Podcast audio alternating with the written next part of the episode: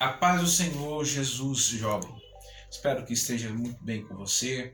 Espero que a mão do Senhor ainda esteja sobre a sua vida. Querido, eu tenho uma mensagem de Deus para o teu coração. Nós da Ugipage. Estamos falando de um tema é, pertinente para você, jovem. Né? Siga o seu chamado. Siga aquilo que Deus já determinou na sua vida. Deus tem algo a realizar na sua vida. Deus tem algo já pré-determinado.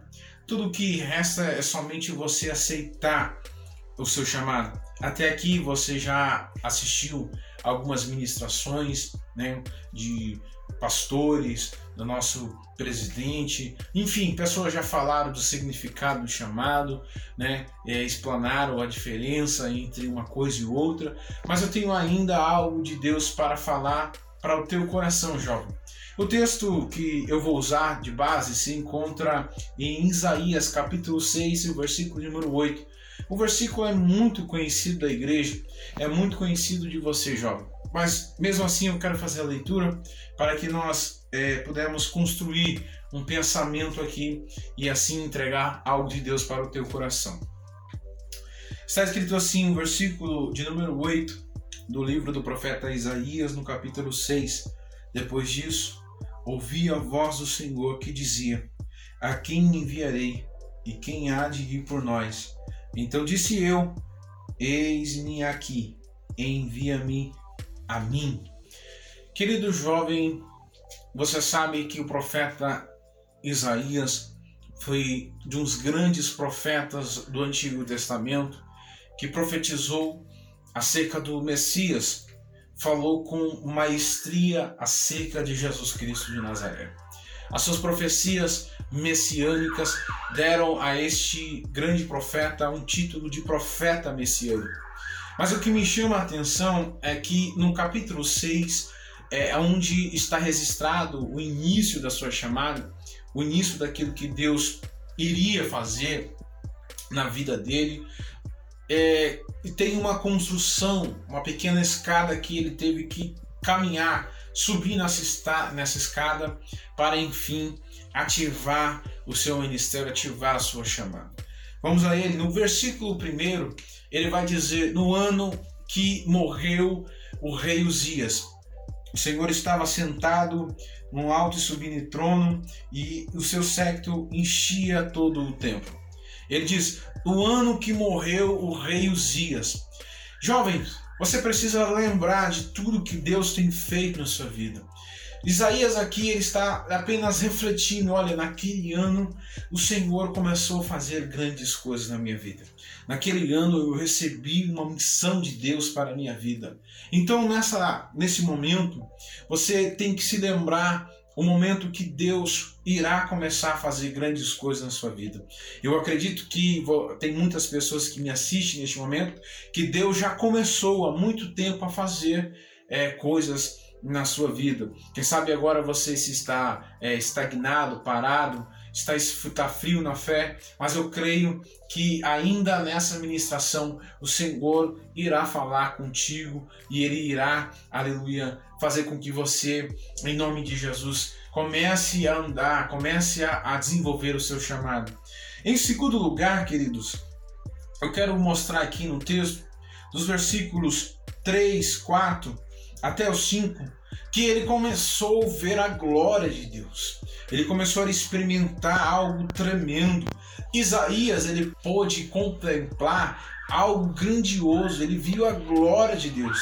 No versículo de número, ainda no final do versículo primeiro, ele diz que viu que a, o séquito, ou seja, o manto da glória de Deus enchia toda a casa. E ele dizia, a, na sua visão, os serafins estavam sobre Deus e ele ainda vai dizendo que os umbrais das portas se moviam, enfim, é algo grandioso, sobrenatural, é algo grandioso que Isaías está passando aqui. E enfim, quando nós chegamos no versículo 5, ele diz: Ai de mim que vou perecendo. É porque Isaías ele vi, viu aquilo e teve a consciência, caiu no seu, na sua consciência o quão miserável, o quão pequeno é o ser humano e quão grande e majestoso é o nosso Deus. Glória a Deus por isso. É, nós precisamos entender, nós precisamos reconhecer que existe um Deus lá no céu que é muito maior do que qualquer outra coisa. É muito maior do que os nossos problemas, é muito maior do que a nossa chamada, é muito maior do que a igreja, muito maior do que qualquer outra coisa. Deus é soberano sobre tudo e todos, jovem. Entenda isso, reconheça a grandeza de Deus, coloque o seu chamado, a sua vocação, o seu dom, aquilo que Deus te deu para usar, para usufruir, porque é de, de Deus, nada pertence a nós, tudo é dele para a honra e glória do seu santo nome.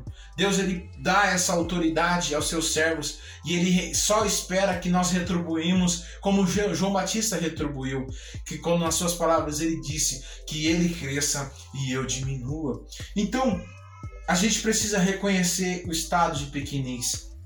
No versículo de número é, 7, ele passa por uma experiência, é o terceiro passo para o que Deus iria falar com ele. Ele diz: Mas os, um dos serafins voou até mim, trazendo uma brasa viva, e com ela tocou a boca de Isaías, tirando é, dos seus lábios a iniquidade e purificado o pecado. Querido, ele foi, ele foi agraciado naquele momento. Isaías experimentou um, um, um, pequeno relampejo da graça vindoura de Jesus Cristo. Aqui em Isaías, nós, se nós entrarmos para o Antigo Testamento, perceberemos que nós estamos no tempo da lei. E o tempo da lei não se tira pecado, não se arranca pecado, apenas se acoberta pecado, com os sacrifícios de animais, sacrifícios de animais inocentes. Então, com isso, era apenas cobertado o pecado, não era tirado o pecado. Só quem tira o pecado é Jesus Cristo de Nazaré. Mas o, de, o texto deixa bem claro que foi tirado o pecado de Isaías. Depois que você lembra das coisas que Deus fez na sua vida, depois que você vê a glória que Ele te apresenta para te fazer mostrar o quanto você é pequeno, o quanto você é insignificante perto dele e o quanto ele é grande perto de você. Você aqui, aleluia, você tem uma experiência mais avançada. Você recebe uma purificação dos céus. Você recebe algo de Deus, Salvador, algo que veio na pessoa bendita de Jesus Cristo na sua morte vincária. A graça chega até você. Aleluia. Chegamos ao versículo que nós acabamos de ler, o versículo base para essa ministração, que é o versículo 8. Depois disso, diz ele, ouvi a voz do Senhor.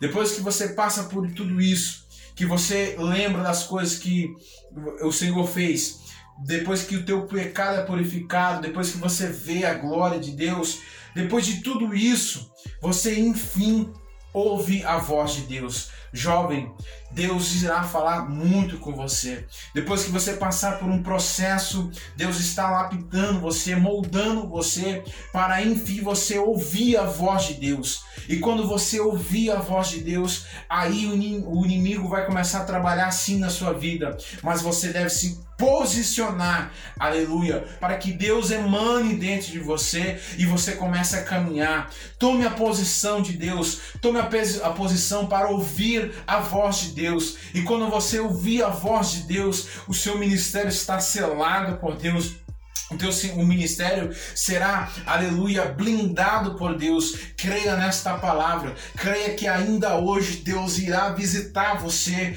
irá falar com você. Eu creio que quando, aleluia, você for dormir, no meio da madrugada, Deus vai te despertar e vai falar com você, assim como Deus falou com Isaías. Deus, Isaías disse: Eu ouvi a voz dele, eu escutei a voz dele. Isso daí é um ponto final para o nosso adversário que não vai mais conseguir fazer mais nada, porque o Satanás perdeu e agora Deus irá iniciar um novo ministério, uma nova etapa na sua vida. E ele diz assim: "É a quem enviarei?" Isaías levanta a mãozinha e diz: Eis-me aqui, Senhor. É a posição é você se prontificar, é você se entregar para ser usado por Deus.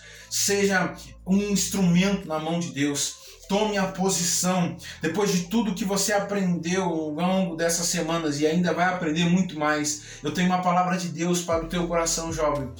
Posicione-se. Fique no lugar onde Deus irá falar com você. E no mesmo instante que ele falar com você, o, o algo de Deus começará a acontecer no seu ministério e você, enfim, vai seguir o seu chamado. Que Deus muito abençoe a sua vida, jovem. Fique com essa palavra.